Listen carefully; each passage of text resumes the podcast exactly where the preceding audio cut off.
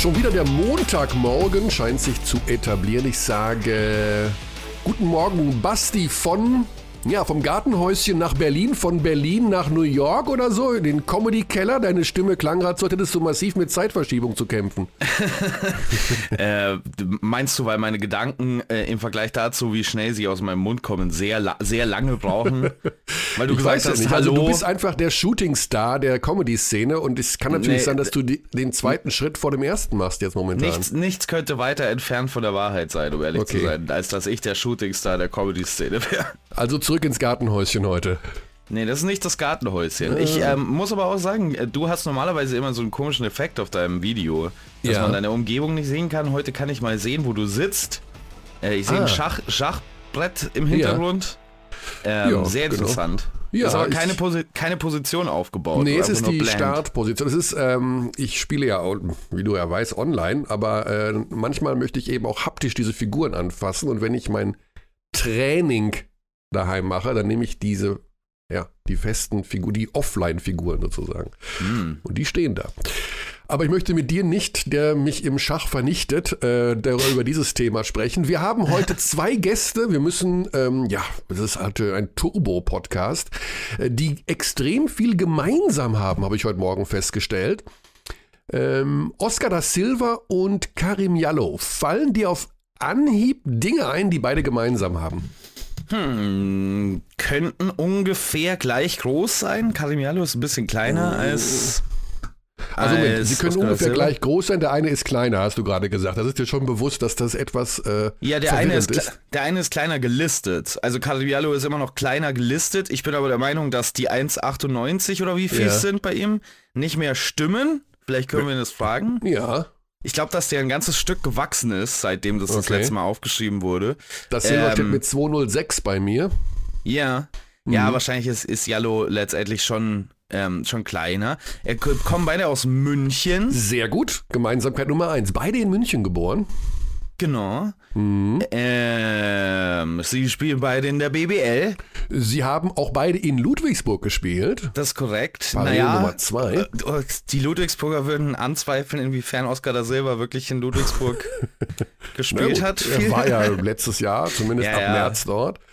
Und äh, ja, die Parallele Nummer drei ist natürlich, äh, ja, dass ihr aktuelles Ziel ist die NBA. Also beide wollen in die NBA, wenn man das so sagen darf, als Gemeinsamkeit. Aber äh, ja, gewisse Parallelen sind auf jeden Fall da und diesen Werdegang wollen wir ähm, natürlich bei beiden mal so ein bisschen vergleichen und auf den aktuellen Stand überprüfen. So eine Art äh, vom Gartenhäuschen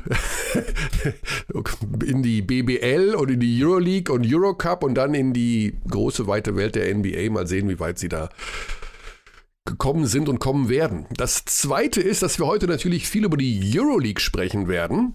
Mhm. Äh, wir haben sozusagen auch eine neue, ja, wie nennt man das? Kategorie, ein neues ich habe sogar ein kleines Opening dafür gebastelt. Uh. Und das, äh, das, was mir heute Morgen noch dazu eingefallen ist, du merkst, ich bin Frühaufsteher, mhm. äh, I feel devotion ist ja der, der Spruch der Euroleague, ne? Also, mhm. das ist ja so ein bisschen der Claim. Und äh, das heißt ja, ich fühle die Hingabe so ungefähr. Und da würde mich tatsächlich interessieren, Basti, bei dir. Wo fühlst mhm. du Hingabe? Fühlst du überhaupt sowas oder bist du so viel von Zynismus durch, durchseucht, dass du das gar nicht mehr spürst und fühlst? ähm, also hast du die letzten paar Wochen mal ähm, gehört, wie der Podcast so editiert ist? Das spürt, da kannst du schnell hören, dass Hingabe bei mir nicht wirklich ein Thema ist. Also du spürst keine Hingabe in keinerlei Hinsicht. Ja. Wann hast du denn zuletzt geweint, Basti? Sowas so. Oder über was naja, kannst Moment du weinen? Mal. Emotionalität und Hingabe sind ja zwei verschiedene Dinge. Ne? Hingabe ist ja so Commitment zu einer Sache, sich seiner Sache sicher sein. Äh, da bin ich wirklich ganz weit von entfernt. Also ja. ich, bin mir, ich bin mir über gar nichts sicher. Ich stehe oft schon aus dem Bett auf und bin so, nee, das ist falsche das Entscheidung gewesen. Bin mir nicht sicher, ob das richtig war gerade. Ja. Ja, die Emotionalität ist, das stimmt. Ich dachte immer, ja, aber Hingabe macht man ja auch. Ich dachte, die beiden Begriffe sind mehr miteinander verbunden. Jetzt hast du mich natürlich da so ein bisschen rausgebracht. Vielleicht kannst du mir ja ein Beispiel geben. Bei was fühlst du dich denn richtig hingegeben? Basketball. Okay. Also eigentlich, ja, das ist jetzt natürlich eine totale Schleime-Antwort. Ne? Dabei Basketball gefällt mir immer noch sehr, sehr gut. Ich sehe immer noch sehr gerne Basketballspiele. Ich habe jetzt gestern Chemnitz gegen Ulm mit mhm. Hingabe auch geschaut. Ich fand das ein total gutes Spiel irgendwie. Und wenn ich danach habe ich den Tatort gesehen. Ne? Also und äh, weil ich bin echt ein Heike Makatsch-Fan, muss ich sagen. Also ich finde die einfach super. Und ähm, mhm ich habe mich auch mal getroffen und so, die ist auch wahnsinnig nett. Also, und da habe ich gesagt, guckst du dir mal an und das finde ich total, oh, da, dann denke ich mal, warum gucken immer so viele Menschen den Tatort und so wenig yeah. Basketball? Also Aber der Tatort ist auch nicht wirklich gemacht, um mit Hingabe angeschaut zu werden. Ich glaube, wenn du da mit zu viel Hingabe analysierst, was da alles passiert, mhm. dann bist du schnell, mm, ja. macht das wirklich Sinn? Ja, ich weiß auch nicht. Also irgendwie, aber ja, mit, diesen, mit dieser Fiktion im Fernsehen habe ich eh momentan meine Schwierigkeiten. Also irgendwie alles, was fiktiv erzählt wird, also was wie Squid, ja so Squid Games oder sowas, würde ich mir niemals angucken, weil ich denke, oh, da bringen sich dann wieder irgendwelche Menschen um und Blut und blah. Also ich finde das alles grauenvoll. Ja, hast du mit dem Tatort natürlich die exakt richtige Wahl getroffen gestern in deinem Abend. Ja, aber die erst, äh, der, der, der Mord geschah in den ersten 60 Sekunden und da war ich noch in der Küche. Ah, perfekt. Und ich gehe dann da vor den Fernseher und äh, meine Frau sagt, ja, der, da ist schon einer tot.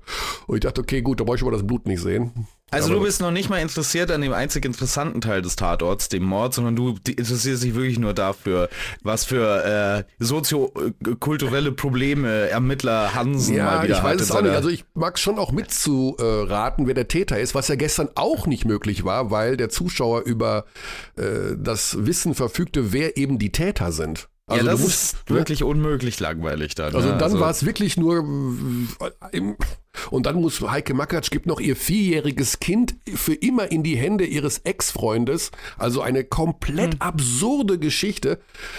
Aber gut. Wir gehen zu Oscar da Silva. Der ist tatsächlich mit Hingabe momentan dabei und fühlt die Devotion wahrscheinlich von morgens bis abends. Der wird jetzt momentan total viel interviewt, Basti. Und weißt du, was mhm. wir uns machen? Wir machen uns die Sache, wir machen Oscar da Silva die Sache einfacher.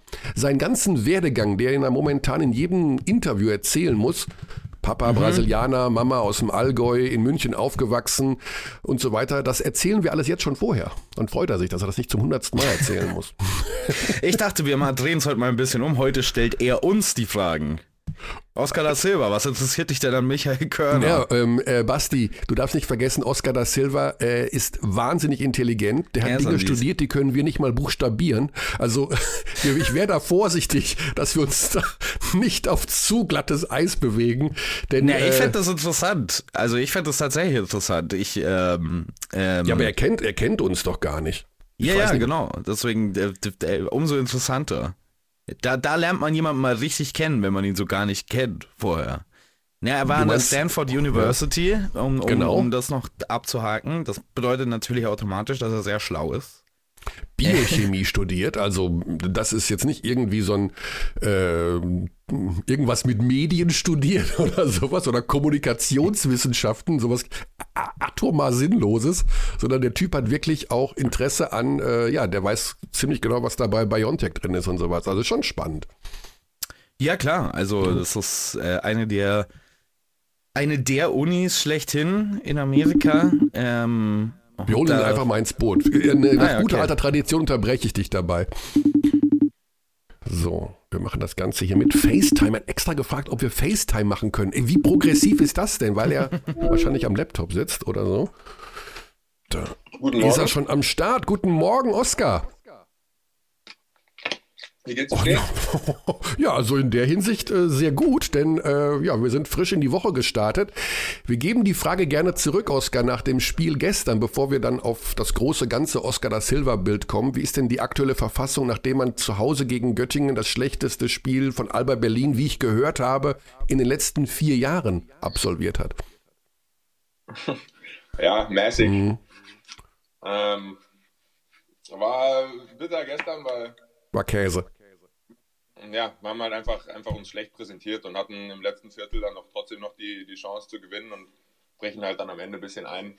Ähm, und ja, man muss halt in, diesem, in, diesem, in dieser Euro, Euroleague-Taktung muss man halt eben Wege finden, dieses Spiel auch zu gewinnen, wo man, wo man aus Belgrad zurückkommt, wo man vor 10.000 brüllenden Fans gespielt hat und äh, top motiviert ist und dann ähm, daheim eben gegen, gegen Göttingen spielt. So, ich glaube, da fehlt uns vielleicht noch ein mhm. bisschen einfach so Abgeklärtheit. Kommen wir gleich nochmal drauf zu sprechen, weil ähm, das Spiel in Belgrad habe ich selber kommentiert und dachte mir, okay, das ist jetzt, das ist jetzt so ein bisschen wieder das alte Alba Berlin. Kommen wir erstmal ganz kurz auf deinen ja. Werdegang hier innerhalb, ja, nach deiner Zeit eigentlich auf dem College zu sprechen. Äh, der Vorteil ist, Oskar, wir haben gerade ganz kurz schon deine kleine Vita erzählt, damit du nicht zum hundertsten Mal allen erklären musst, wo du herkommst, wer Papa und Mama sind und sowas. Das, denn es ist ja momentan viel los um deine Person. So ruhig wie es war, als du im März nach Ludwigsburg gekommen ist.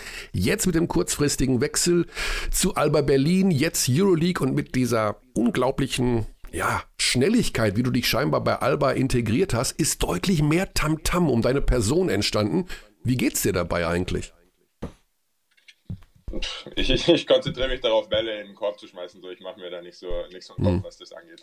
Na, ich meine, es geht ja auch, das ist ja auch viel mehr Tamtam -Tam entstanden, dadurch, dass du Bälle in den Korb schmeißt. Also gar nicht mal jetzt, dass es einen Wechsel gab, sondern plötzlich sieht man da einen Oscar da Silva, der sich innerhalb von kürzester Zeit bei einem Euroleague-Team sportlich scheinbar perfekt integrieren kann, eine klare Verstärkung ist und äh, ja, also viel mehr Thema geworden ist und viel mehr Thema ist als noch vor einem halben Jahr. Das nimmst du aber auch wahr, dass es um Sportliche geht. Ja, ja, schon. Ähm, ist, das ist ja auch sehr schön. Ähm, und ich bin auch selber, selber super happy damit, wie, wie schnell ich mich hier reingefunden habe. Ich hätte, glaube ich, wenn ich, wenn man mich vorher gefragt hätte, hätte ich da, glaube ich, auch vielleicht ein bisschen mehr Zeit angesetzt für diese Integrierung. Aber weiß ich, also die Jungs hier machen es einem mega leicht, der Trainerstab macht es einem sehr leicht und das System, das wir spielen, macht es einem sehr leicht. Ähm, und ich spiele einfach mit, mit richtig viel Freude gerade mhm. Basketball. Ja, das ist sehr interessant, äh, dass du das sagst, Oskar, dass das System bei Alba es einem leicht macht, weil wir haben in der Vergangenheit auch schon immer wieder Spieler gesehen, denen es eben, eben überhaupt nicht leicht gefallen ist, in dieses doch sehr ähm, fortgeschrittene Offensivsystem reinzupassen. Was würdest du sagen, hat es dir denn so leicht gemacht, da von Beginn an reinzufinden? Also ich glaube, wenn man, wenn man ein halbwegs gutes Gefühl für den Sport selber hat, ähm, fällt es einem, glaube ich, schon leicht, weil man hat so lose Grundstrukturen, sage ich mal, in der Offense vor allem ähm, und auch in der Defense. Und dann hängt aber einfach viel davon ab, wie man Situationen liest, äh, wie man auf den Gegner reagiert, wie man auf seine Mitspieler reagiert. Ähm, und es ist viel praktisch der eigenen Interpretation des Sports überlassen. Und ähm, das ist auch ein System, in dem ich so bisher noch, noch nirgendwo gespielt habe. Und ich finde es eher äh, erfrischend, auf die Weise Basketball zu spielen. Kann es auch was damit zu tun haben, Oskar? Und damit kommen wir zu einer Sache, über die du vielleicht gar nicht so gerne sprechen möchtest. Aber wenn man sich anschaut, was Scouts über dich schreiben, was bei NBA Draft dort hasse nicht gesehen irgendwo steht, wenn man deine Interviews liest, die du in den vergangenen Wochen gegeben hast, es geht echt verdammt oft um deine Intelligenz. Also, he's a smart player, he's a smart guy, he has basketball IQ, he's from Stanford University. Du hast Biochemie studiert. Also wird's dir doch nicht selbst manchmal Angst und Bange, dass alle dich darauf ansprechen, wie intelligent du bist? Ja, keine Ahnung. Also ich finde, die lassen mich immer, Entschuldigung, die lassen mich immer alle wie so ein Einstein klingen, aber ich, ich finde, ich bin ein normaler Typ so. Naja, aber nicht jeder hat in Stanford Biochemie studiert. Also das unterscheidet uns schon mal, dich schon mal von wahrscheinlich 99,9 Prozent der Erdbevölkerung. Und dann, aber scheint es irgendwie so, dass so einer, ja, es klingt immer so ein bisschen so, warum macht der Basketball? Warum rettet er nicht die Welt und äh, er erfindet Biontech 2.0 oder keine Ahnung? Also wie wohl, oder sagen wir mal so, weil das Thema der heutigen Podcast-Ausgabe ist auch so ein bisschen Devotion, die Hingabe wie wohl und wie sehr ist denn deine Hingabe zum Basketball eigentlich? Äh, sehr, sehr groß. Und äh, du hast es ja gerade schon angesprochen. Also viele, viele Leute sagen eben, dass das mein, mein großer Vorteil auch auf dem Feld ist. Und ich spiele Basketball seit ich, weiß nicht, acht Jahre alt bin oder so und habe eine sehr große, sehr große Leidenschaft dafür entwickelt. Ähm, und ich denke halt, meine, meine Spielintelligenz kommt mir, kommt mir auf dem Feld einfach zugute. Mhm.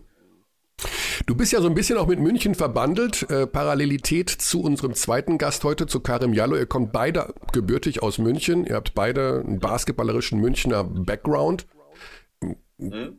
Mal, du bist angedockt auch die International Basketball Academy Munich, IBAM, die dich so ein bisschen betreut, so nenne ich es mal einfach.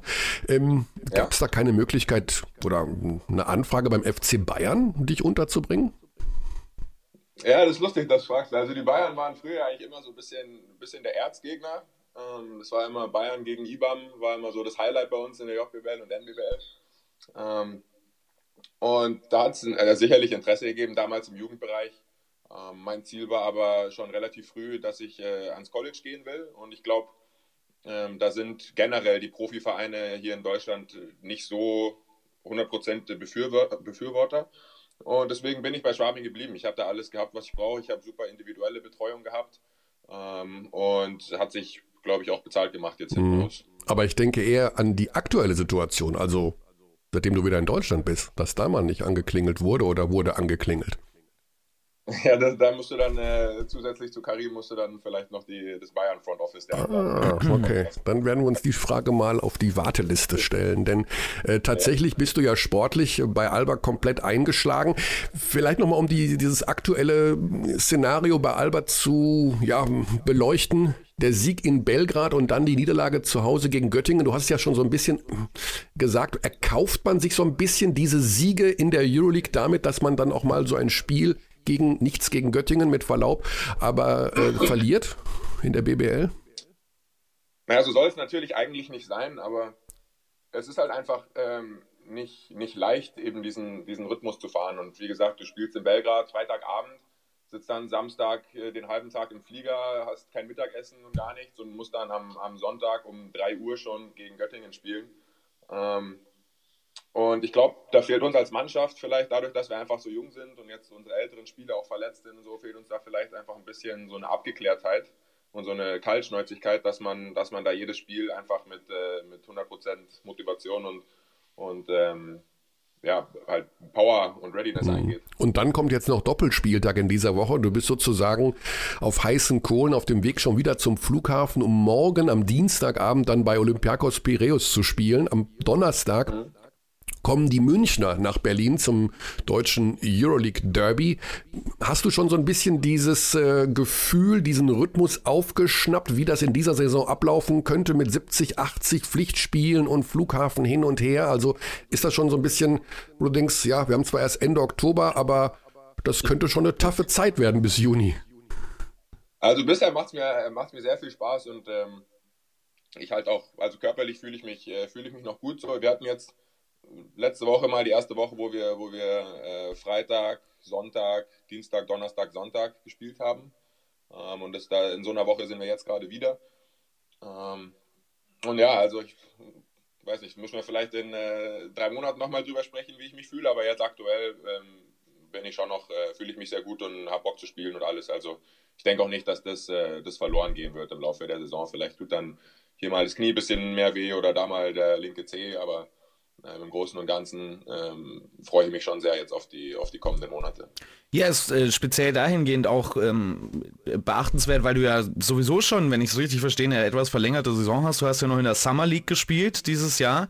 Das heißt ja auch früher einsteigen für einen Spieler, oder? Das heißt ja nochmal einen Monat dranhängen quasi. Na, wenn man es genau nimmt, habe ich äh, letztes Jahr im Oktober die College-Saison angefangen dann äh, nach der College-Saison direkt in Ludwigsburg weitergespielt. Dann nach Ludwigsburg direkt mit dem Pre-Draft angefangen, wo du auch keine Pause hast. Und dann äh, die Summer League gespielt. Und dann äh, wieder nach Ludwigsburg und dann hierher. Also eigentlich bin ich jetzt seit einem Jahr ohne richtige, richtige Pause unterwegs. Ähm, und man spürt es ab und zu schon mal ein bisschen. Also es ist schon anstrengend, gar keine Frage. Aber da weiß nicht, da ist die, die Lust auf Basketball äh, trumpft da, glaube ich. Wenn jetzt auf einmal, aus welchen Gründen auch immer, so eine freie Woche kommen würde, würdest du dann weiter, also würdest du am Basketball gucken? Also würdest du dann die NBA-App aufmachen oder irgendwie Euroleague schauen? Oder ist es dann auch mal nach all der Zeit, nach einem ganzen Jahr durchspielen, so, oh, heute mal der Tatort für mich? ja, also einen Tag oder so äh, würde ich auf jeden Fall mal äh, auf Tatort schauen. Ähm, aber sonst geht es natürlich viel um Basketball und auch wenn man wenn man nicht spielt. Also schaue ich auch gerne Basketball und so. Ich finde trotzdem, wenn man, wenn man daheim auf der Couch sitzt und, und mal ein Spiel schaut, dann ist es trotzdem irgendwie schon wie abschalten, auch ein bisschen. Ähm, ja. Du bist ja auch, ein, ähm, wie ich vorher gelesen und gehört habe, ein passionierter Angler äh, zum Thema Devotion. Das heißt also, Basti hat das Thema gerade schon angesprochen, die NBA, da kommen wir gleich noch ganz schnell drauf. Ähm, was ist denn das größere Ziel? Mal einen Fisch zu fangen, der im dreistelligen Zentimeterbereich ist oder in die NBA zu gehen? Also ich ist hoffentlich eine rhetorische ähm, ähm, ja, also auf jeden Fall, natürlich ist mein, mein Ziel in der NBA zu mhm. spielen, ähm, auch wenn es diesen Sommer nicht geklappt hat. War schon ein bisschen eine Enttäuschung auf jeden Fall, aber ich finde, gerade als Sportler muss man und auch als junger Sportler muss man sich, muss man sich äh, hohe Ziele stecken und darf da auch mal äh, nicht einem, von einem Traum ablassen, nur weil es mal nicht auf Anhieb geklappt hat. Und ich denke, ich bin jetzt auf einem, auf einem guten Weg. Ich bin hier in einem sehr guten Programm und in guten Händen, was meine persönliche Weiterentwicklung angeht und meine, meine, meinen Werdegang auch im Rahmen einer Mannschaft. Ähm, und ich hoffe, dass es, dass es in den nächsten Jahren irgendwann nochmal über den Teich geht. Kann man ja auch sehr gut kombinieren miteinander, weil äh, es gibt ja sehr viele passionierte Angler in der NBA. Paul George zum Beispiel, ist ja berühmt dafür, dass er seine ganze Mannschaft immer auf irgendwelche Angeltrips äh, mitnimmt. Wenn du äh, das ist jetzt wahrscheinlich unglaublich schwer für dich zu sagen, aber wenn du dir eine Franchise aussuchen könntest heute, die, wo du, wo du ähm, dann ab nächster Saison in der NBA spielst, hast du eine Lieblingsfranchise? Nicht wirklich, um ehrlich zu sein, äh, muss ich gestehen. Also es gibt schon ein paar Franchises, wo man sich denkt, ach ja, da, da wäre es cool zu spielen, auf jeden Fall, aber ähm, ich bin da vollkommen offen. Also wie gesagt, mein Ziel ist es, irgendwann mal da drüben zu spielen und da, da nimmt man natürlich jedes Angebot mit. Mhm.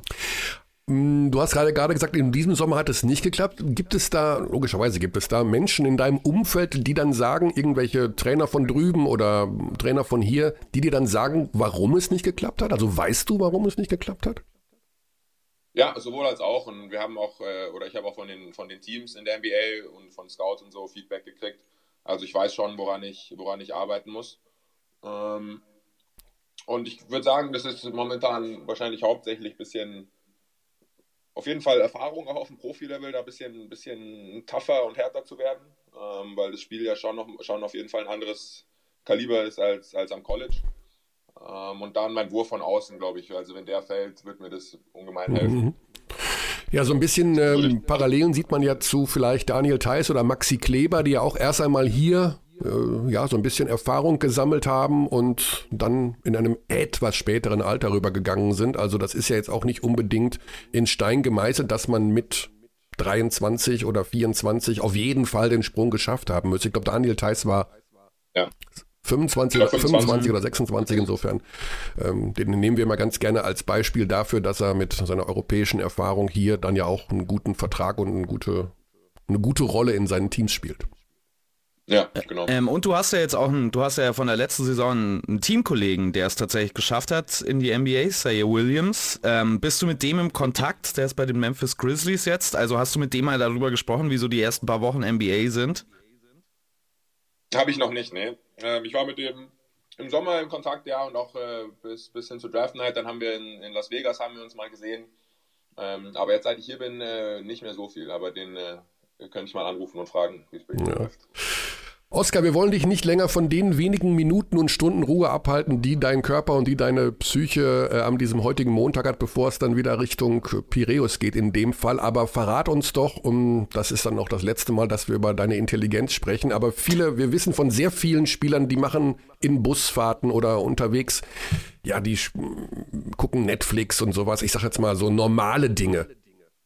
Liest ja. du irgendwelche BioNTech-Wissenschaftsberichte dann oder wie, wie, kann man sich das vorstellen? Gib uns mal ein bisschen äh, feuilletonistisches Futter, damit wir auch mal was anderes machen, als immer nur Fernsehen zu gucken oder Xbox zu daddeln. Ähm, da kann ich euch das Kartenspiel Schafkopf sehr empfehlen. Oh, okay. Das ist ein gutes bayerisches Kartenspiel.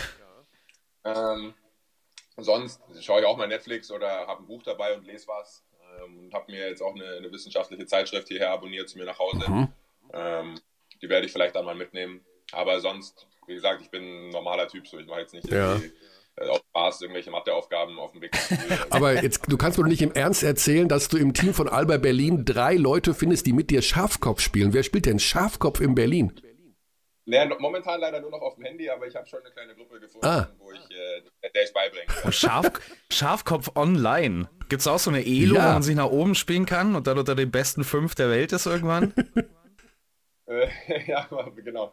Aber da, so weit bin ich leider. Das sind, alles, das sind aber alles dann Spieler vom FC Bayern Fußball in dem Fall, glaube ich, wenn ich das richtig in Erinnerung habe.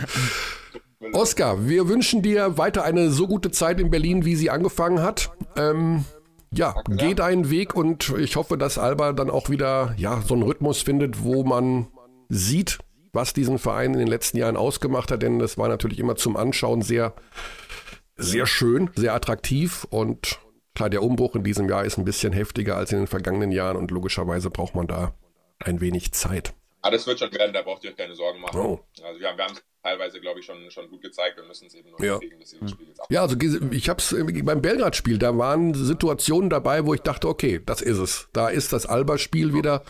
Ja. Gestern, muss ich zugeben, habe ich das Spiel nicht geschaut gegen Göttingen. Ich habe nur Kommentare dazu gelesen und dachte mir, naja, da, da waren sie nicht ganz bei der Sache in dem Fall. Ja. Gut, dann viel Spaß morgen in Piräus. Auch das gibt es natürlich zu schauen. Und äh, bei Magenta Sport, ich werde auch mir dieses Spiel vorknöpfen. Und äh, Vorsicht vor dem Spieler der Woche in der vergangenen Woche bei ähm, in der Euroleague, denn der spielt bei Olympiakos Piräus, nämlich äh, Tyler Dorsey. Mhm. Der hat 32 gemacht gegen ZSKA. Also der.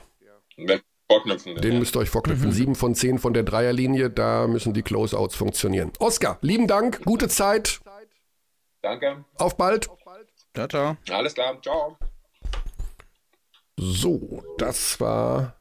Der war tiefenentspannt, oder? Ich meine, oder wie sehe ich das falsch ja, wie, irgendwie? Wie sollte es mit uns beiden auch anders sein? Also wir, wir haben ja schon gelernt, Intelligenz äh, technisch können wir ihn hier eh nicht herausfordern. Genau. Also es ist komplette Entspanntheit wirklich ähm, die erste Tagesordnung. Ja, also es ist natürlich auch wirklich so, wenn du, man, wenn man weiß, dass man intelligent ist, mhm. ist man automatisch, glaube ich, auch etwas entspannter, oder? Oder ist man äh, weniger entspannt, weil man denkt, oh, um mich herum sind alles nur Idioten, die, muss ich denen schon wieder erklären, wie das Leben funktioniert? Das kann also, natürlich auch sein. Es gab ein paar Leute, die sehr intelligent und gleichzeitig sehr berühmt dafür waren, dass sie überhaupt nicht entspannt waren. Also die waren das Gegenteil von entspannt. Ja, äh, es gibt ja dann diese, diese so, so Borderline-Geschichten, dass du, ne, also Genie und Wahnsinn liegen dicht beieinander, sagt man ja immer ganz, äh, ganz gerne. Mhm. Aber das habe ich jetzt bei Oscar da Silva nicht gespürt. Das, nee, ich auch nicht. Also ich habe Borderline keine, wahnsinnig. Ich, also, es, es ist wenig Klaus Kinski in Oscar da Silva tatsächlich. Zumindest bisher. Wobei ich auch nicht sicher bin, ob, ähm, ob Klaus Kinski wirklich intelligent war. Also, ja, ich glaube, das wusste er selber nicht. Also das weiß, das weiß bis heute niemand. Ne, der, der, der kommt mir nämlich eher so ein bisschen, äh, also ich glaube, der ist einfach nur wahnsinnig gewesen. Aber gut, so, wir haben noch einen Gesprächsgast, aber Basti, der schläft ein bisschen länger heute Morgen. Oh, also ja. weiß ich nicht, ob er schläft, aber der hat uns äh, 11 Uhr eingeloggt als Uhrzeit und der, äh, die haben wir noch nicht. Deswegen müssen wir ein klein bisschen überbrücken, aber das machen wir mit unserer neuen Rubrik.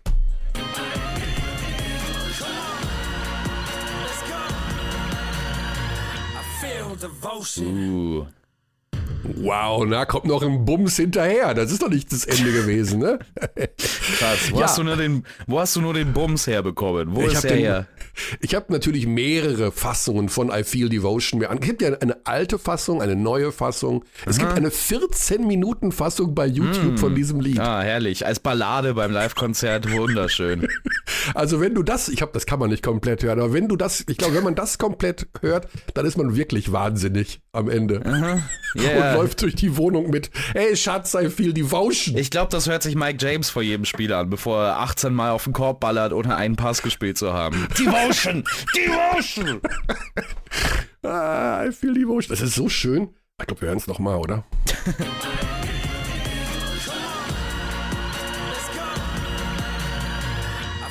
Devotion. Bums. Also ohne diesen Bums wäre das alles nichts. Und da habe ich mir gedacht, okay, das ist der neue Jingle äh, für unsere kleine Übersicht, die Euroleague, die wir, ja, die wir tatsächlich mögen, lieben, mhm. sehr gerne schauen. Und was passiert letzte Woche, Basti? Es kommen Geschichten bei Twitter, bei Eurohoops, bei Hast du nicht mm. gesehen? Die Euroleague steht vor dem Ende, vor dem Aus. Es gibt demnächst was ganz anderes. Ja, es ist ähm, die NBA Europa, die wohl angeblich in irgendwelchen Hinterräumen geplant werden soll, ob ja oder nein oder wie auch immer. Es gibt wohl einen Brief von Adam Silver, dem Commissioner der NBA, in Richtung der europäischen Verbände, der eine enge Zusammenarbeit zwischen der FIBA und der NBA in die Richtung ja, Franchise-System im Prinzip in Europa ähm, vorschlägt, was wenn das tatsächlich zu 100% alles so umgesetzt werden würde, in ein paar Jahren die Euroleague ausboten könnte. Man muss allerdings sagen, dass das alles noch in einem sehr ähm, hypothetischen Raum stattfindet, das Ganze. Ne? Also es gibt ja jetzt noch nichts Handfestes an dieser ganzen Angelegenheit. Nee, es gibt nichts Handfestes. Es gibt allerdings natürlich äh, eine sehr spannende Entwicklung äh, in diesem Bereich, weil ich das Timing dieses Briefes von Adam Silver äh, an die Euroleague und an die Basketballöffentlichkeit, das ist meines Erachtens äh, die Geschichte dahinter. Denn die Euroleague naja, da gab es auch, da gibt es momentan natürlich auch viele Gespräche unter den 13 Hashtag, nicht Hashtag, was heißt, wie heißt das nochmal? Slash. Ich weiß nicht, was du meinst. Achso, Slash. 14, 14. Der Gitarrist also, von Guns N' Roses meintest du, der ist, der ist auch dabei bei den Verhandlungen. Das wäre es mal. Also es gibt ja 13 A-Lizenz-Clubs, denen der ganze Bums da gehört. 14, wollte ich sagen, werden es demnächst sein, weil Alba Berlin kurz vor der Aufnahme steht. Ich auch noch inoffiziell, bla bla, egal, wurscht. Und die reden halt mittlerweile äh, etwas länger schon miteinander, wie das weitergeht, denn ähm, nicht alles ist in dem Fall Guns N' Roses in der Euroleague, denn ja, die finanzielle Unterfütterung, die, die Zukunftspläne, in zwei Jahren läuft der Vertrag, der Vermarktungsvertrag mit IMG aus. Ähm, wie geht's weiter? Jordi Bertomeo, der Chef, war bei den letzten Gesprächen gar nicht mehr mit dabei. Er steht sozusagen vor dem Aus. Äh, unter anderem Marco Pesic als Nachfolger gehandelt, als Euroleague-Chef. Also da ist ja, einiges, einiges in Bewegung. Wird jetzt natürlich alles schon sehr spekulativ. Ich glaube, man muss sich da so ein bisschen auf die Dinge konzentrieren, von denen wir tatsächlich wissen, dass sie stimmen. Also Punkt 1, der definitiv stimmt, ist, dass die NBA seit Jahren darüber nachdenkt, in Europa eine ähm, feste Bastion des Basketballs aufzubauen.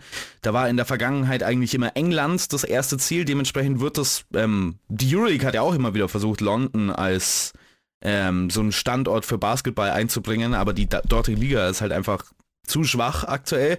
Ähm, die NBA ähm, ist ebenfalls immer mit großem Blick auf London. Die hatten ja auch schon Spiele dort, ähm, die sie aus dem regulären NBA-Kalender dort absolviert haben. Ich glaube, in der letzten Nicht-Corona- äh, waren es die Denver Nuggets gegen die Indiana Pacers, die da ein oder zwei Spiele gemacht haben. Ähm, das äh, ist natürlich der nächste, der nächste große Markt. Ähm, und ich glaube, es ist auch nur eine Frage der Zeit, bis die NBA sich den tatsächlich auch krallen möchte.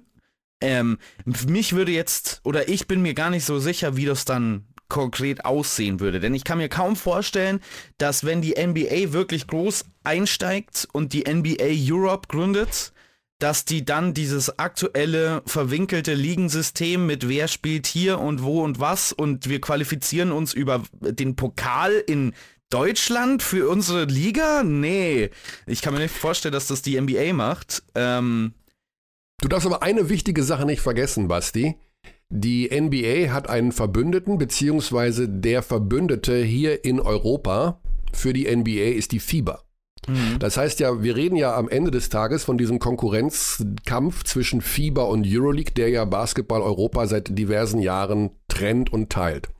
Und die Euroleague war bisher am längeren Hebel, weil die natürlich diesen Mannschaftswettbewerb durchorganisiert haben und der ist sehr erfolgreich. Die besten Teams Europas spielen in der Euroleague. Das ist eine super Liga, es macht Spaß zu schauen. Die Spieler werden nicht abgestellt für die FIBA-Wettbewerbe, sprich EM, WM-Qualis etc. Und die FIBA hat eher den, ich sag mal, kleineren Hebel gehabt, bis dann vor ein, zwei Jahren auf den Fluren dieser Basketballwelt die Idee auftauchte, wir gehen mit der NBA ins Bett. Mhm. Und da, das würde ich nicht unterschätzen, diese gemeinsame Geschichte FIBA, NBA, die sich da gerade so ein bisschen ja. herauskristallisiert und ich glaube, das nimmt Traktion auf. Also ich bin gar Aber nicht mal sicher, ob es noch so ewig lange dauert, bis da irgendwas mhm. passiert. Ja, ich werde da tatsächlich ein bisschen zurückhaltender und ich glaube auch deiner Schilderung kann man ja schon äh, entnehmen, wer da der große Löffel und wer der kleine Löffel ist. Ne? Also die NBA ist natürlich derjenige, der da ansagt äh, und nicht ja, das die, ist die, die, Suppen, das ist die Suppenkelle im Basketball. Die, genau, es geht um Suppen, ähm, richtig. Äh, und äh, es ist, glaube ich, nicht so, dass die Fieber, wenn sie tatsächlich eine wahnsinnig große Unterstützung von der NBA genießen würde, jetzt da große Mitspracherechte daran hatte, wie, hätte da, wie das dann gestaltet werden würde. Kann ich mir kaum vorstellen, um ehrlich zu sein, weil die NBA muss man sich ja vor Augen halten, sind ja nicht irgendwie so ein loser Sportverband, wo dann jemand gewählt wird und äh, wir sind dann auch für die kleinen Vereine vor Ort da und wir müssen schauen, dass der Sport, nee, die NBA sind 30 Besitzer, 30 Milliardäre, die Teams besitzen. Mhm. Es geht genau um eine Sache ähm, und das ist Maximum an Kohle verdienen. Und das bedeutet, dass wenn die NBA hier in Europa, das ist ja auch immer so ein bisschen die Furcht, ähm, groß einsteigt, dass dann unser gesamtes System so ein bisschen ähm, auf links gedreht werden könnte. Ähm, ich sehe das schon durchaus auch so. Ich sehe aber auch gleichzeitig, dass das aktuelle System mit der Euroleague halt auch Mumpitz ist. Ne? Also beides ja. ist schwierig. Es ist halt, wir brauchen ein einheitliches europäisches Basketballsystem im Bereich der Mannschaftswettbewerbe und wir brauchen, wenn Nationalmannschaften spielen, die besten Spieler im Team einer Nationalmannschaft mhm. und nicht ein A, B, C und D-Kader. Das sind ja. die beiden Probleme, die wir momentan haben und die müssen gelöst werden. Und vor dem Hintergrund werden wir diese Entwicklung beobachten. Doppelspieltag, Doppelspieltag. Yes. Wir müssen zur Gegenwart kommen, denn die Gegenwart ist das, was zählt. Wir haben wieder zwei Spieltage in dieser Woche in der Euroleague und ähm, das ist gar nicht so richtig, was ich sage. Es ist zwar offiziell richtig, aber es wird an vier Tagen gespielt, weil mhm. ein Spieltag auch auf zwei Tage aufgeteilt ist. Das heißt also Dienstag, Mittwoch ist ein Spieltag und Donnerstag, Freitag ist ein Spieltag. Insofern kann man jeden Tag bei Magenta Sport Euroleague schauen und die Deutschen, eine kleine Übersicht vielleicht, bevor wir dann nochmal etwas ins Detail gehen, spielen ja sogar in dieser Woche gegeneinander. Mhm. Und das mhm. Ganze ist frei empfangbar weil es nicht hinter der Paywall ist bei Magenta Sport, das Spiel zwischen Alba Berlin und dem FC Bayern am Donnerstag um 20 Uhr, 20 Uhr. Genau, mhm. also 1945 Beginn und Alba gegen Piräus Dienstagabend 20 Uhr und Bayern gegen Mailand auch Dienstagabend 20.45 Uhr und auch das ist im Free, also frei empfangbar bei Magenta mhm. Sport. Habe ich alle Termine, du hast mich ja letzte Woche ertappt, dass ich ein paar vergessen habe. Ich glaube, wir haben alle Termine genannt. Außer du möchtest noch so das Geburtsdatum von Sergio Rodriguez hinzufügen oder sowas. Das wäre noch so. Ah.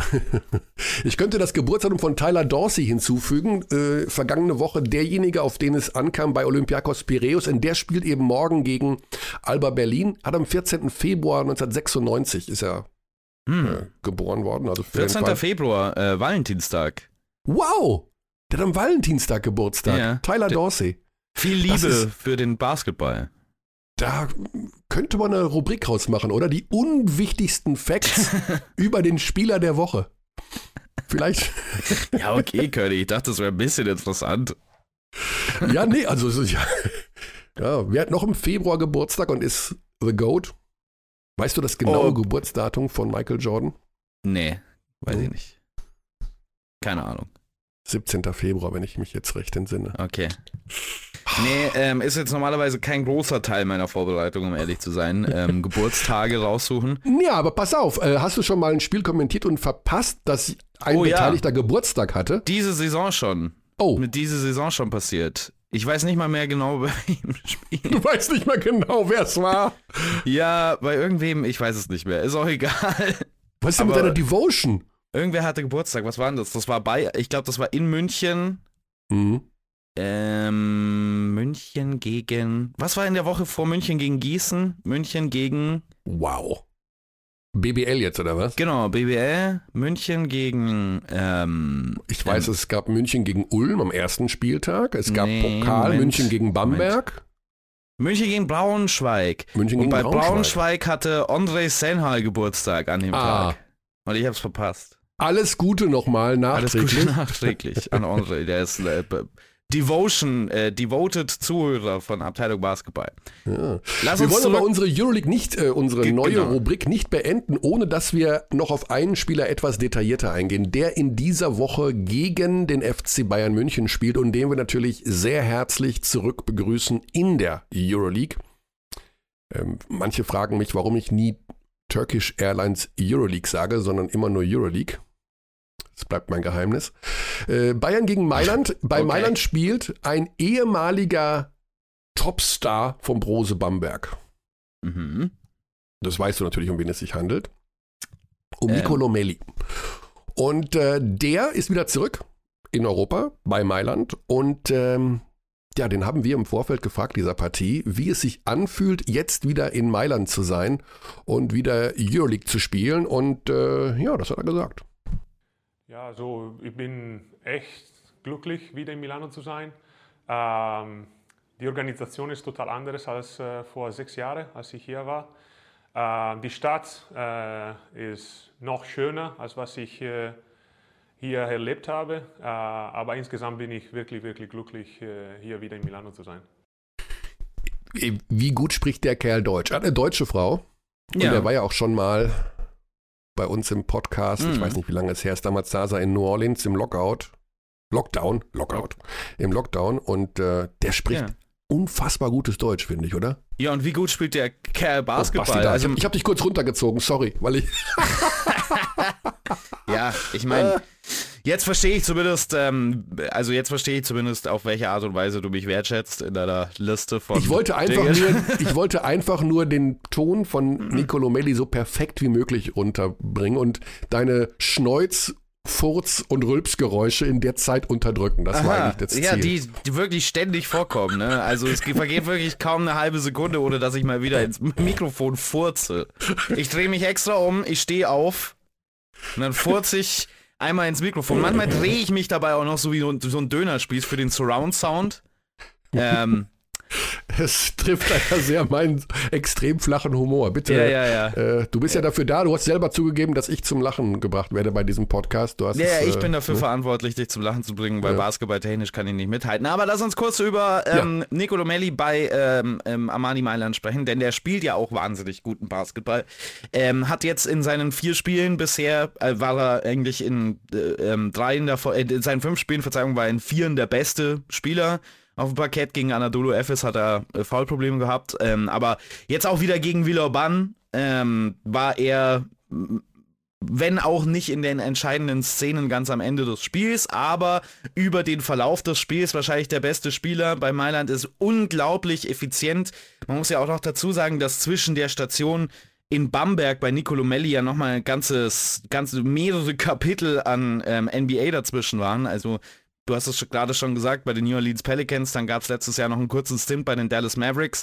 Und ich persönlich, weiß nicht, ob es dir da auch so geht, habe das Gefühl, dass die Reife des Spiels bei Nicolo Melli nochmal ein ganz anderes Level erreicht hat als damals bei Bamberg. Ähm, ich habe das Gefühl, dass all diese rauen Kanten, die es damals noch gab, ausgerundet wurden in wirklich einfach Top-Euroleague-Spieler jetzt. Das ist mhm. absoluter Top-Spieler. Ja, im Nachhinein darf man gar nicht drüber nachdenken, wer da alles damals in Bamberg gespielt hat und was aus diesen Jungs geworden ist. Und natürlich das Duell Bayern gegen Mailand, ähm, Dienstagabend 2045, ist ja nicht nur die Wiederkehr von Nicolo Melli jetzt hier nach Europa oder zu einem deutschen Team, sondern er spielt ja auch gegen seinen Trainer von früher, also gegen mhm. Andrea Trinchieri. Und auch dazu hat er sich geäußert. Ja, so, es wird das erste Mal, glaube ich, dass ich gegen Andrea äh, spiele nach unserer gemeinsamen Erfahrung in, äh, in Bamberg. Und es wird natürlich schon, schon anders. Äh, was wir zusammen gemacht haben, was Andrea für mich gemacht hat, ist schon besonders. Und äh, es wird schon, schon, schon so wie besonders, wie so speziell. Äh, natürlich, wir, wir müssen die Spiele äh, gewinnen, ganz genau wie Andrea und Bayern Munich. Aber ja, die zwei Spiele gegen Bayern Munich werden schon, schon anders sein als alle anderen.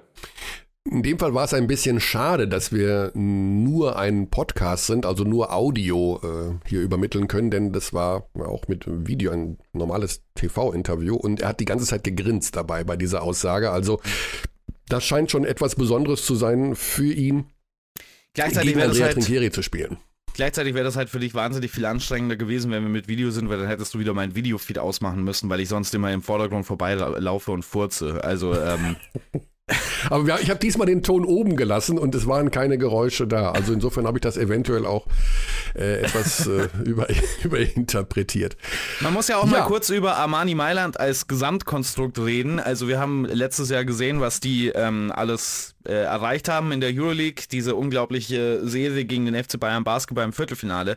Diese Mannschaft ist im Prinzip im Kern so zusammengeblieben geblieben und nochmal verstärkt worden. Also gibt es wirklich selten, selbst in der Euroleague, dass es so viel äh, Konstanz gibt in einem Kader, wo man dann noch oben drauf was hinzufügt. Also normalerweise hat man immer ein, zwei ähm, der absoluten Leistungsträger, die den Verein verlassen und dann kommen ein, zwei neue absolute Ver äh, Leistungsträger, die dazukommen und dann muss man die erstmal integrieren und es dauert lang. Nicht so bei ähm, Armani Mailand. Deswegen nee. sind die auch schon bei 5 und 0 in dieser Saison, weil die überragend eingespielt sind, wirklich Top-End ähm, äh, Talent haben in ihren Reihen. Devon Hall haben sie zum Beispiel noch geholt. Das ist bei denen, ähm, also der ehemalige Bamberger letztes Jahr, ähm, einfach noch hinzugefügt zu diesem sowieso schon sehr, sehr starken Kader neben Nicolo Melli auch noch. Also für mich ist das einer der Favoriten auf den Titel. Siehst du das anders, Körny? Nee, also äh, Dank an in dem Fall Giorgio Armani, muss man sagen. Im Übrigen, das ist auch ein ganz wichtiges Thema bei diesen, ja, bei diesen Diskussionen gerade innerhalb der Euroleague, dieses, äh, diese Financial Fairplay-Geschichte. Denn ich meine, du hast einen Giorgio Armani, im Übrigen, wie überragend sieht der Kerl aus? Der ist fast 90 und sitzt da in, im besten Saft und der hat natürlich eine riesen Schatulle, die er aufmacht und da spielt es ich will nicht sagen keine Rolle, aber eine deutlich geringere Rolle, äh, was das finanzielle, was die finanzielle Ausstattung angeht, als bei anderen Vereinen. Es gibt dieses Ungleichgewicht, was, aber das gab es und gibt es eigentlich schon immer. Na, es ist ja immer irgendwo mhm. in vielen Bereichen äh, Mäzenatentum dabei im Profisport und die Mailänder profitieren davon, dass sie jemanden haben wie, äh, wie Giorgio Armani, der ein riesen Basketballfan ist oder genauso wie bei Virtus Bologna, der der Kaffee fred oder äh, wir haben ja mehrere Leute, die da einfach Geld reinpumpen, weil sie genug davon haben. Ich finde es schön, dass beide mit ihren echten bürgerlichen Namen hier im Podcast vorkommen. Also Giorgio Armani und der Kaffee Fred. Äh, ich glaube, er heißt Zanetti. Aber da möchte ich mich auch nicht für. Nee, ich würde gern bei der Kaffeefred. ja, die Firma heißt Segafredo, deswegen liegt Kaffeefred ja, ja. sehr nah. Ähm, genau. Und wurscht, egal, auch wenn übrigens äh, Devon Hall da gar nicht so viel verdient. Uh, der soll da angeblich für einen ganz, nicht für einen ganz schmalen, aber für weniger Geld spielen, als man glaubt, weil er einfach die Gelegenheit sieht, dass er seinen Marktwert dort auch noch einmal exponentiell erhöhen kann und mhm. natürlich den Weg zurück in, ähm, in die NBA finden kann. Das ist auch immer so eine Sache. Ja, also wenn es so weiterläuft sportlich bei Mailand, dann ähm, könnte diese Kalkulation durchaus aufgehen. Ähm, das ist schon ein absolutes, also absolutes Brett, diese Mannschaft, muss man schon ganz klar sagen. Ja, fünf Spiele, fünf Siege für Mailand, genauso wie für Barcelona. Madrid ist bei 4-1, Moskau ist bei 4-1. Die, äh, ja, wie sagt immer, man sagt immer so schön, die üblichen Verdächtigen sind vorne. Kaunas ist bei 0-5 am Ende, die Bayern bei 1-4. Mhm. Da bin ich auch noch nicht ganz genau sicher, ob bei den Münchnern das wirklich der Weisheit letzter Schluss ist. Verletzungen und äh, Rekonvaleszenten hin oder her, aber ich denke auf der 5, ob man da nicht doch nochmal neu justieren muss. Bin mir halt nicht jetzt, so hundertprozentig äh, sicher. Es ist halt immer nicht so einfach, ähm, da während der Saison nachzurüsten ja, ja. quasi. Ja. Also ähm, das sagt sich ein bisschen leichter, als es dann getan ist. Das ähm, stimmt man muss schon sagen, dass im Letz also letztendlich, und das ist ja, ich, habe das Gefühl, über die vergangene Saison ist ein bisschen Revisionist History passiert. Was also, bitte? Revisionist History. Das bedeutet, Ey, wenn das man wenn man sich im, Nach im Nachhinein einen Sachverhalt anguckt und sagt, ja, es war ja klar, dass es so ausgeht. Also wenn man sich zum Beispiel im Nachhinein die Schlacht von Gettysburg anschauen würde und dann sagen würde, ja, ist ja klar, dass die Konföderierten da verlieren. Also was dachten die sich denn? Ja, die, also das war halt in dem Moment nicht so klar ersichtlich, ähm, dass das tatsächlich so passieren würde. Und ähnlich geht es uns, glaube ich, mit dem Bayern-Kader von der letzten Saison. Ähm, also habe ich zumindest manchmal den Eindruck gehabt.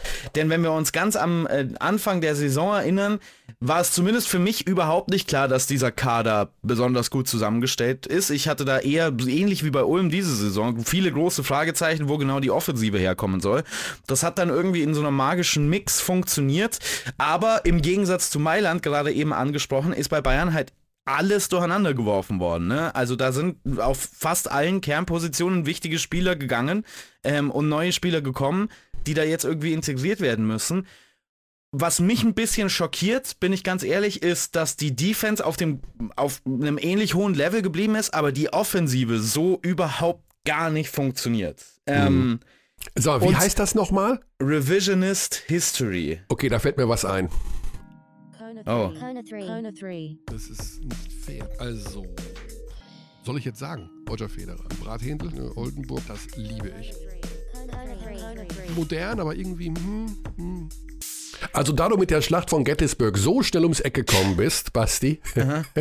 Meine die, drei Lieblingsschlachten im, Amer in, in Amerik im, amerikanischen Bürgerkrieg. Die drei Lieblingsschlachten weltweit. Nee, die drei Dinge, die aus deiner Sicht Revisionist History sind. Also Dinge, du hast ja ein sehr schnelles Beispiel genannt mit Gettysburg. Da hast du doch bestimmt noch drei parat, wo du so. im Nachhinein sagen würdest, das war doch von vornherein klar, dass das so ausgeht. Ja gut, das gibt's ja immer und überall. Also das ist jetzt schwer, da Dinge zu finden, die keine Beispiele dafür sind. Ne? Ähm, also.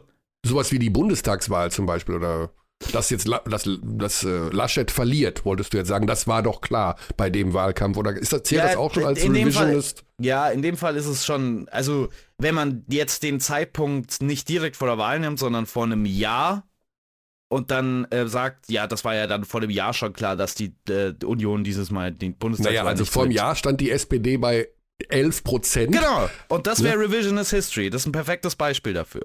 Wenn du jetzt sagst, ja, ja das aber war das ja, war ja, das ist ja doch, nee, eigentlich ist doch das Gegenteil, weil es ist ja, niemand hätte vor einem Jahr genau. gesagt, dass die SPD die Wahl gewinnt.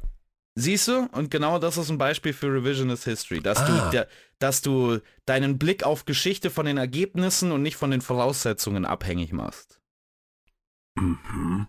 Also okay, das gut. ist in, ja. in, in, der Sportart, die du übrigens ähm, neben Basketball oder Sportart ist vielleicht falsch, aber Poker ist Revisionist History ja ein ganz großes Ding. Also da, da ist das ja Teil der, also darf das bei erfolgreichen Spielern ja kein Teil der Strategie sein, dass man seine ähm, Ergeb oder dass man, dass man die Art und Weise, wie gut man gespielt hat, abhängig macht von den Ergebnissen und nicht von der Ausgangssituation. Ne? Also wenn du jetzt mit der wesentlich besseren Hand in, in, in River gehst und dann wirst du halt gerivert durch irgendeinen Scheiß und du machst jetzt nur davon abhängig, ähm, wie gut du gespielt hast von den Ergebnissen dieses Rivers, dann wirst du nie ein guter Pokerspieler werden, weil du dann alle deine Ergebnisse oder deine Schlüsse daraus ziehst, dass jemand halt auf der letzten Hand oder mit der letzten Karte nee, nee, genau. seine also perfekte ich, Hand getroffen hat. Genau, also ja. wenn ich äh, weiß, ich bin 60 Prozent vorne, dann muss alles, dann muss, muss man das Maximale genau und Revisionist, Revisionist ja. History wäre jetzt, wenn man sagt, wenn dir jetzt dein, dein Poker-Trainer sagt oder mit wem du da zusammenarbeitest, ja, das war doch klar, dass der da das Ass trifft auf dem River. Das war doch klar. Ja, ja okay, nee, würde ich sagen, nicht. nee, das war nicht klar. Ja, also das genau. ist ja auch nicht klar. Aber das ist, aber das ist, okay. Das, ist, das wollte ich gerade noch sagen, mhm. was, äh, was uns so ein bisschen mit dem Kader des FC Bayern Basketball passiert ist, glaube ich, in der letzten Saison, dass es sich über die Saison hinweg gemorpht hat in so ein bisschen, ähm, ja, also der Kader ist schon so gut, das ist ja auch irgendwie klar, also zumindest habe ich das immer wieder von Leuten gelesen und gehört, das ist ja auch irgendwie klar, dass die dann so gut in, in, in der Euroleague sind und so. Nee, war es überhaupt nicht für mich. Ich hatte große Sorgen um, um die Bayern vor der Saison, ich fand den Kader nicht gut ähm, und das hat dann irgendwie zusammen funktioniert und jetzt ist es halt eine neue Situation ähm, und man darf nicht von der gleichen man, man darf nicht von dem gleichen sportlichen Erfolg ausgehen, bin ich ganz offen und ehrlich.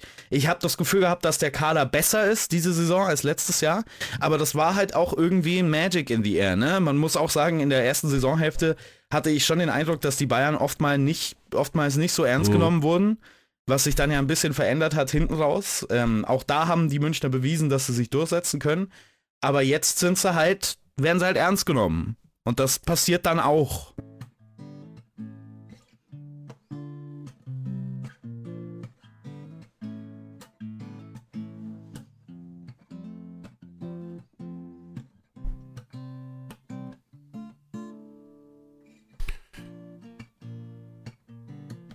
Ja, genau so sieht's aus. Basti hat sich ein bisschen die Zeit vertrieben, während wir hier an einem technischen Problem gearbeitet haben. Also, äh, die Sache ist die, während ich hier mhm. auch noch rumstöpsel, tatsächlich musste ich noch einmal aufstehen, wir haben einen technischen Bock geschossen, wobei ich mich so ein bisschen, naja. also es ist so, dass mein Mischpult abgeraucht ist, während ja. der Aufzeichnung von dem Gespräch mit Karim Jallo. Und das Gespräch ist weg. Basti, yes, es ist weg. Es ist nicht mehr das da. das ist keine gute Situation. Ähm, man wünschte sich, du hättest bei deinem Mischpult mal früher den Reset-Knopf gedrückt, genau. Äh, ja. ja Wäre jetzt gut gewesen, wenn du auf den auf deinem Mischpult gedrückt hättest, aber ich weiß nicht, ob das funktioniert aktuell. Ich habe nur sowas hier. Also den yeah. Reset-Knopf habe ich tatsächlich nicht. Aber äh, ja, das ist, das ist eine Premiere nach sechs Jahren Abteilung Basketball, dass aufgrund technischer Probleme ein kompletter Teil weg ist. Das Gespräch mit Karim Jallo ist weg. Es ist non-existent. Das heißt, wir wollen, wir können ihn nicht nochmal nerven, weil der natürlich äh, in seinem Zeitfenster jetzt gar nicht mehr zur Verfügung steht. Und wir müssen improvisieren, Basti. Du hast schon improvisiert gerade mit äh, an der Gitarre. Ja, wir hatten auch noch einen halbstündigen Eurocup-Teil, ne, über Ulm und Hamburg. Der ist auch weg. ja, wir, ja, wir haben, äh, wir haben gesprochen über Eurocup, wir haben über Hamburg gesprochen, wir haben über Ulm spielt bei Bologna, Hamburg spielt bei äh, Badalona. Alles weg. Es ist alles weg. Meine brillante Analyse des Ulmer Kaders. Deine Analyse des Ulmer Kaders. Wir müssen das alles wir können es nicht wiederholen, wir können es wiederholen, aber es bringt nichts. Es ist, es ist ja nicht mehr die gleiche ähm, ja, ja. Dynamik. Es, es, es wäre Quatsch jetzt. Es wäre Quatsch jetzt. Also es ist ja, tatsächlich ist passiert. Das ist, keine, das ist kein Scherz. Es ist passiert. Und einer, der uns jetzt hier rausreißen muss, ist der Birdie. Unser Experte Alex Vogel. Der, den rufen wir jetzt an. Und der muss uns jetzt retten. Und der wird natürlich sich kaputt lachen, dass genau mir das passiert ist. Er liebt das, wenn bei mir was schief geht. Ah. Ja. Und ich hoffe, er geht auch ans Telefon. Hallo. Nee, das kann doch wohl nicht angehen. Du hast mir doch gerade geschrieben, du Vollnase. Hi, hier ist Philipp. Äh, hey. Körny. Hall, ja, pass auf, da gab es auch eine Mail noch, äh, um das noch abzuschließen.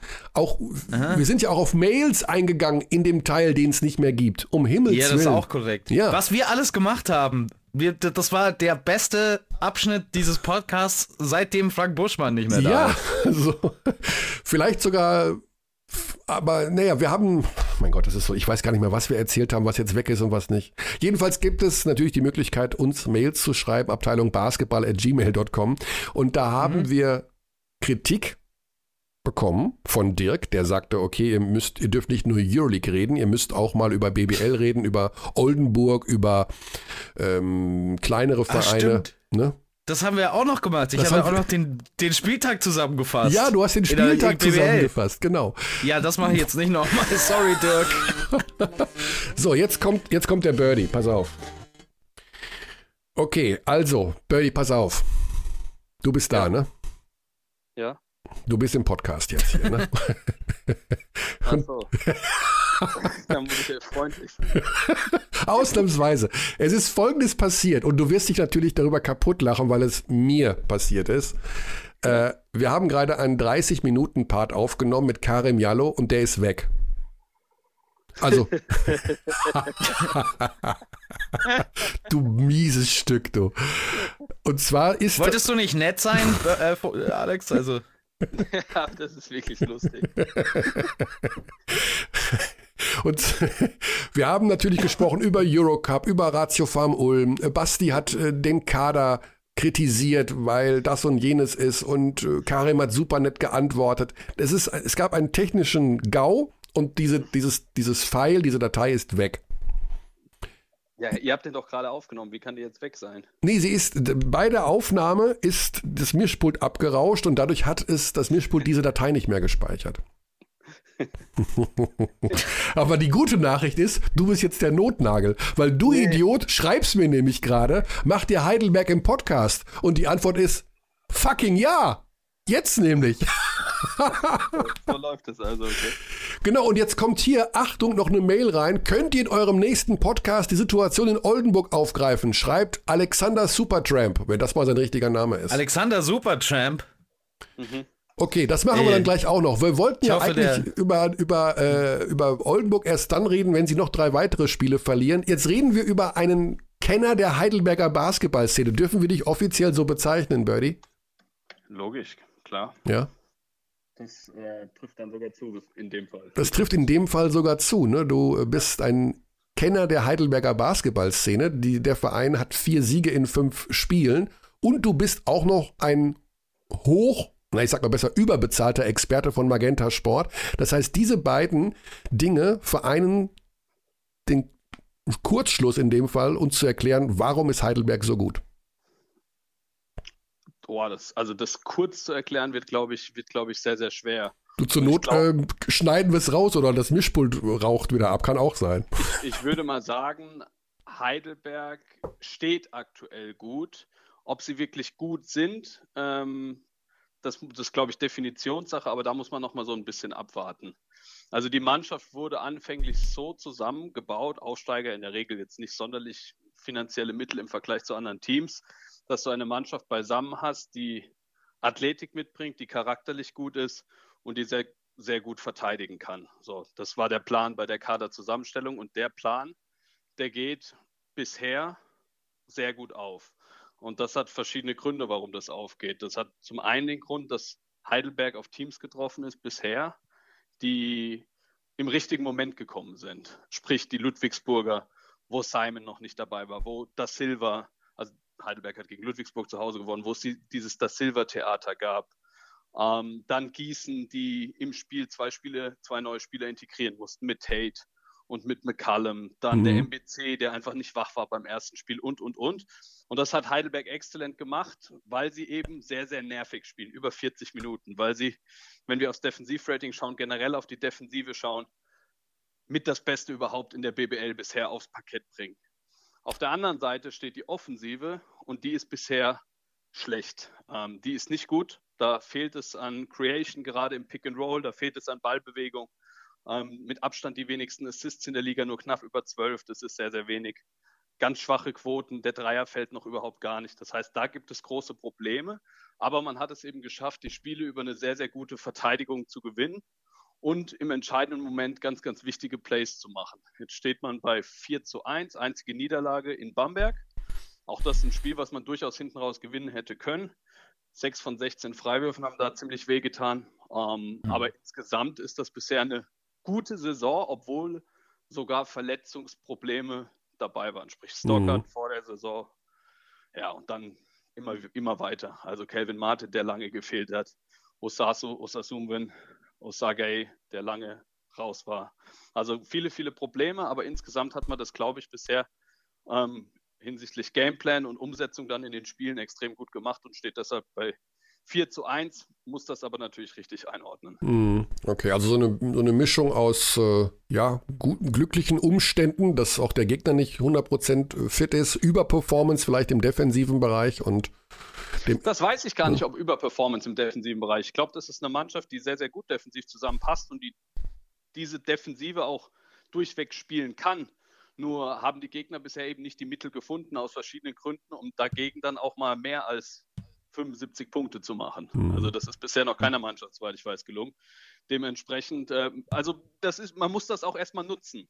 Ja, also wenn der Gegner was anbietet, muss man das auch erstmal nutzen. Und das haben die Heidelberger sehr, sehr gut geschafft. Ja.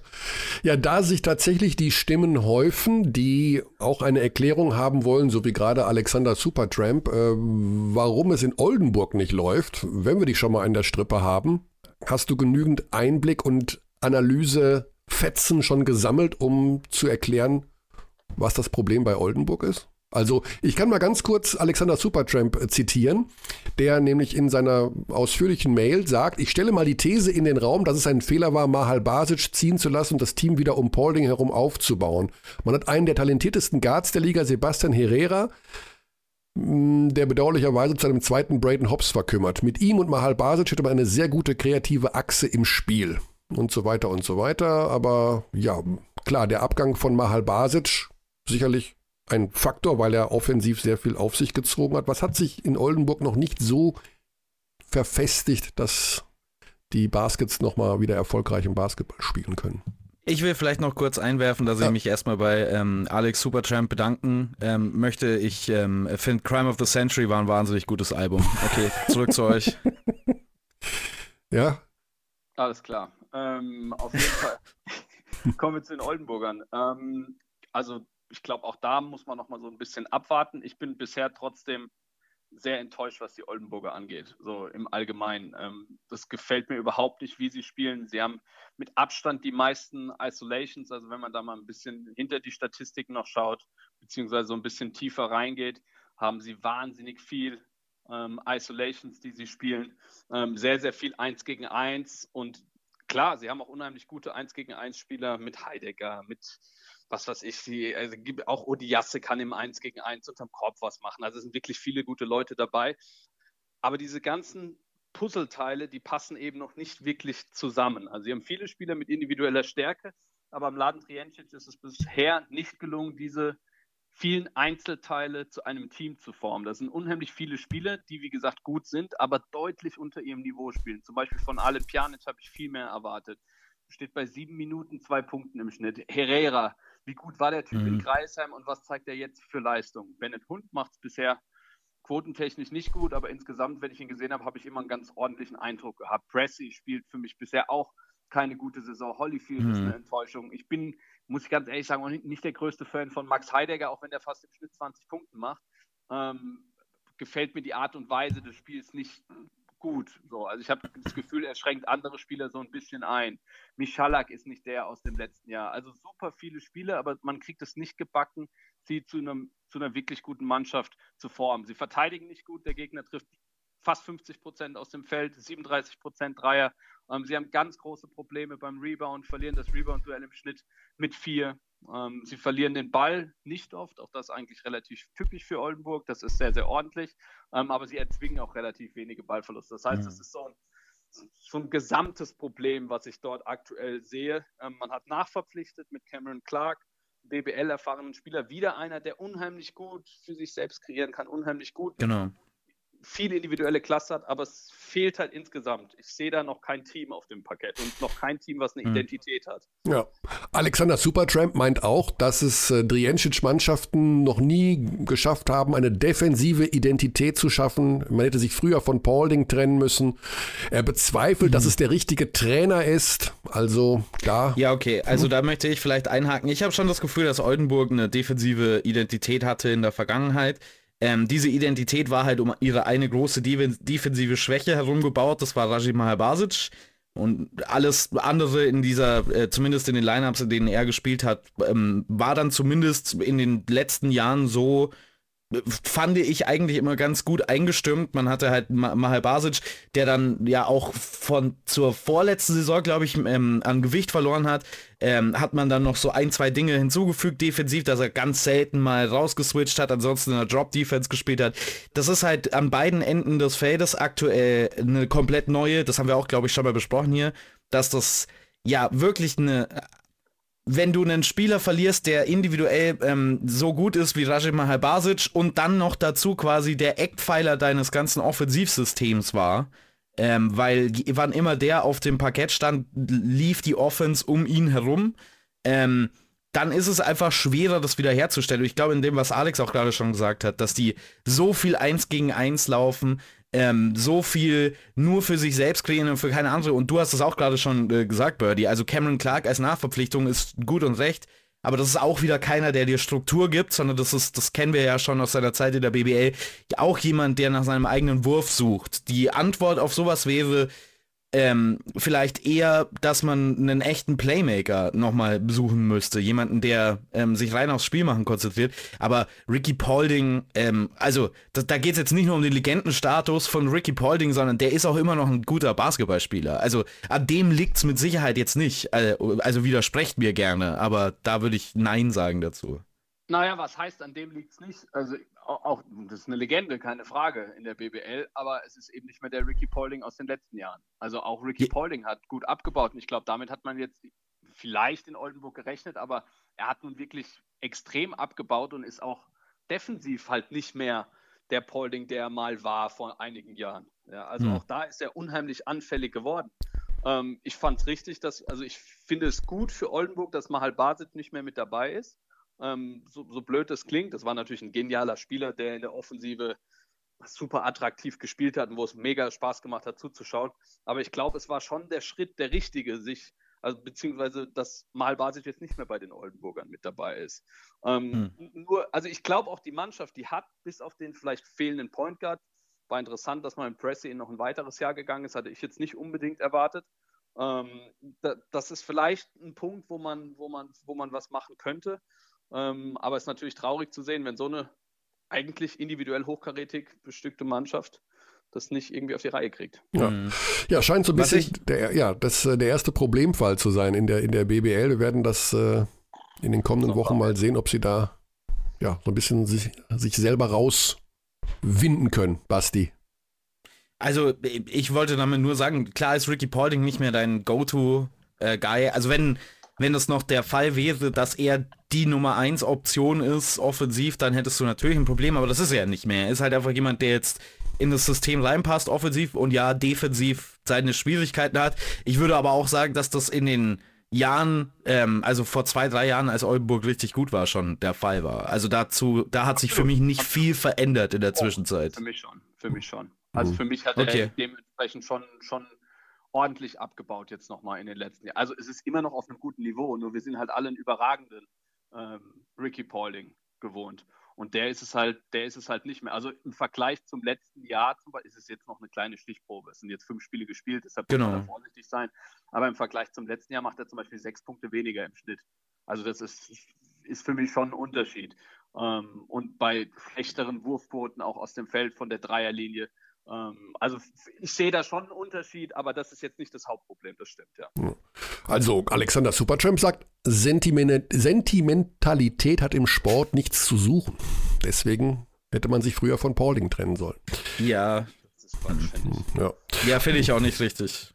Ja, ich habe ja nur zitiert, aber er gibt uns ja. noch drei Sachen mit auf den Weg. Er heißt übrigens Patrick, äh, der Alexander Supertramp, liebe Grüße.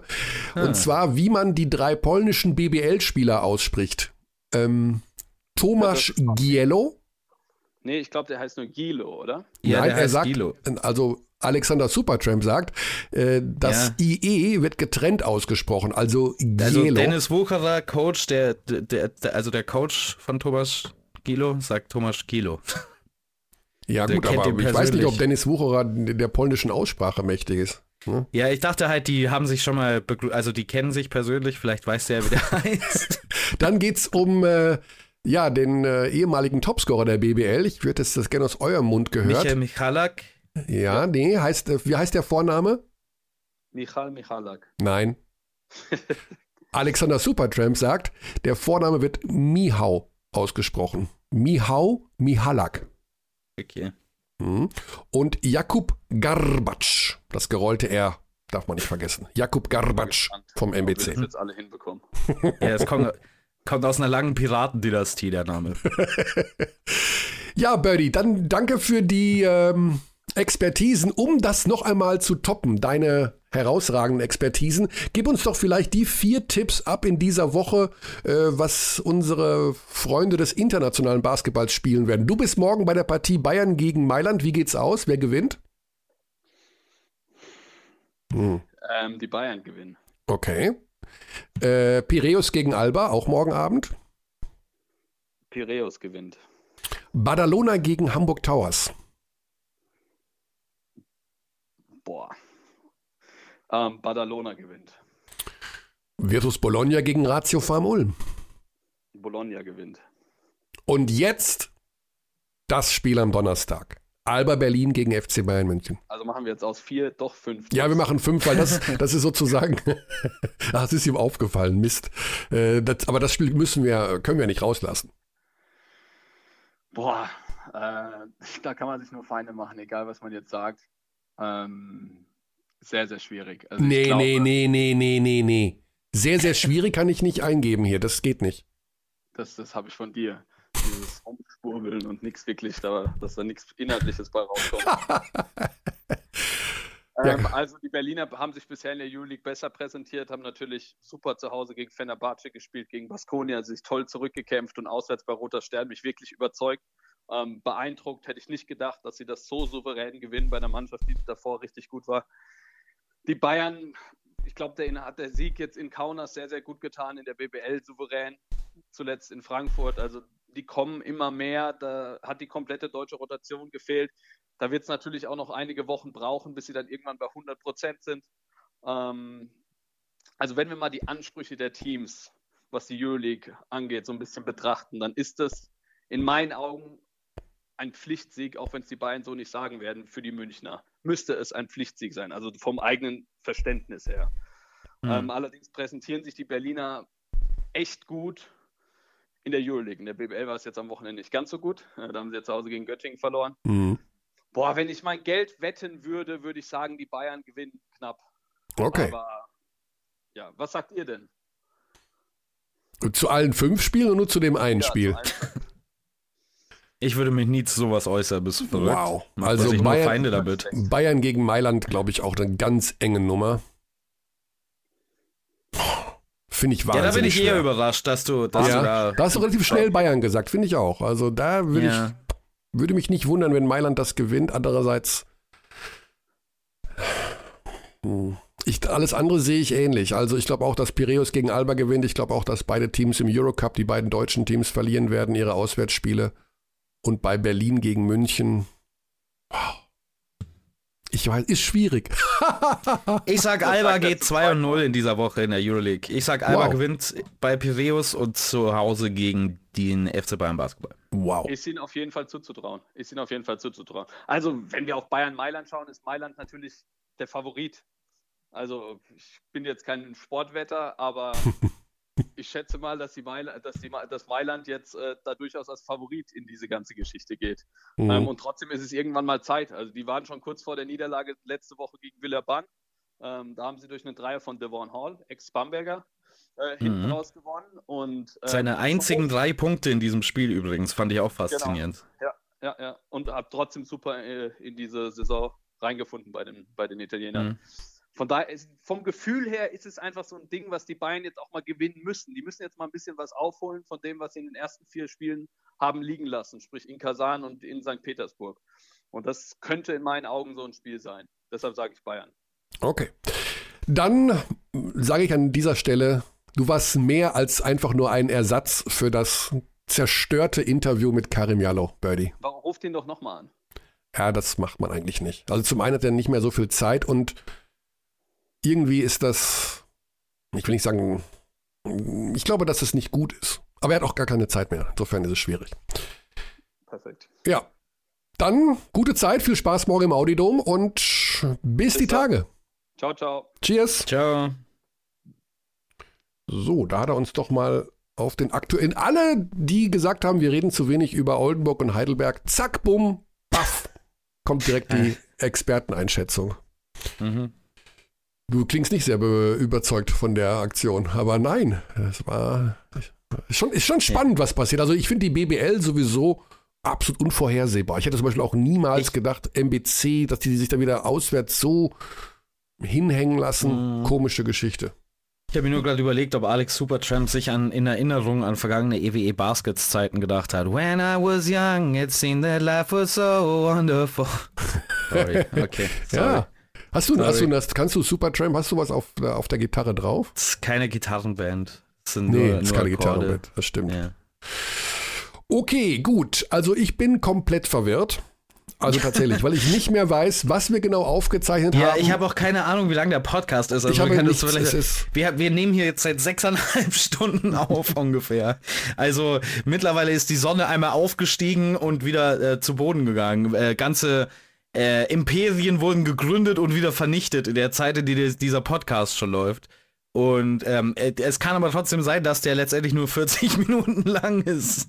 Ja, ja aber Alex hat uns gerettet und äh, wir können es ja ruhig offiziell sagen. Also unser Experte Alex Vogel, den wir Birdie nennen, ist in Heidelberg bei dem Aufsteiger äh, der offizielle sportliche Berater. Ja, also mhm. der macht da ordentlich mit und der kümmert sich um viel. Und das ist auch, äh, das müssen wir gar nicht groß verstecken hier. Wir sind ja froh. Also wir freuen uns ja, dass unser äh, Experte da auch tätig ist und diesen Verein in seiner Heimatstadt, was ja auch noch dazu kommt, ähm, entsprechend unterstützt. Also das ist kein Geheimnis, sondern das ist ein offizieller Fakt. Nur weil manche sich verwundern, dass wir immer so rumfrotzeln mit ihm und Heidelberg und wie geht's denn da und du weißt doch alles. ja, er ist offiziell involviert. So, ja, das war's dann für heute, oder? Ich meine, ich habe keine Ahnung. Also ich mache jetzt mal einfach Hawaii, weil ich denke, Adelheid, es ist soweit. Äh, das muss jetzt irgendwann ein Ende haben, weil wir nicht mehr wissen, was 2 plus 2 ist gerade. Ja, 2 plus 2 ist unser Kameraspielstandard, Körny. Das ja. Heißt, wenn man alleine moderiert, 2 plus 2. Das ist wahr, ja. Gut, also, dann würde ich sagen, in dieser Woche Doppelspieltag Euroleague ähm, und Bernie schreibt schon wieder, der ist einfach, er ist ein, ein Fakten-Power-Typ. Äh, Eurocup haben wir gesagt, Euroleague haben wir gesagt, Courtside Live am nächsten Sonntag, haben wir das auch schon irgendwann verpackt oder haben wir das vergessen oder ich weiß es ich auch weiß, nicht mehr. Ach, das war in dem Teil, wo der, der rausgeflogen ist, haben wir über oh mein Live Gottes geredet. Willen, wir müssen noch sagen, was unser Courtside Live-Spiel am nächsten Sonntag ist, sonst wird diese Folge nicht von Magenta Sport bezahlt. Brose Bamberg gegen Alba Berlin, Sonntag, 31.10. mit Benny Zander, mit Andy Eichhorst in der Regie, mit Flo Weiß als LDS, mit der Blochwitzerin vor der Kamera. Ein Glück. Es ist vielleicht ein bisschen zu viel Info jetzt, aber Grüße gehen raus an all unsere Behind the Scenes, Leute. Und äh, genau, und mit Alex Vogel auch als unseren Experten. Bamberg gegen Berlin, ne? schon stark. Wo bin ich denn da? Nicht schlecht, ich ja. bin in Würzburg. Würzburg gegen Gießen. Überragendes Spiel. Da machen wir richtig Vollgas. Das schieben wir das Courtside Live-Spiel so richtig mit an. Wo bist du? Du bist, warte mal, lass mich raten. Du bist in Kreilsheim. Gut geraten mit Blick auf die Übersicht, die du vor dir hast. Ganz eindeutig. Samstag Kreilsheim gegen Braunschweig mit Basti Ulrich an der Gitarre. Nimm die Gitarre mit in die Halle. Das Unter keinen mal. Umständen. Okay, das war's von dieser Stelle. Äh, wir sind. Ich bin mit den Nerven ziemlich am Ende. Und ich möchte Ja, mich bei Karim. Jallo offiziell entschuldigen. Ich werde ihn gleich kontaktieren. Äh, wir sparen uns das auf für eine nächste Folge und dann kommt der Karim doppelt und dreifach zu Wort. Okay, gut. Das war's von hier.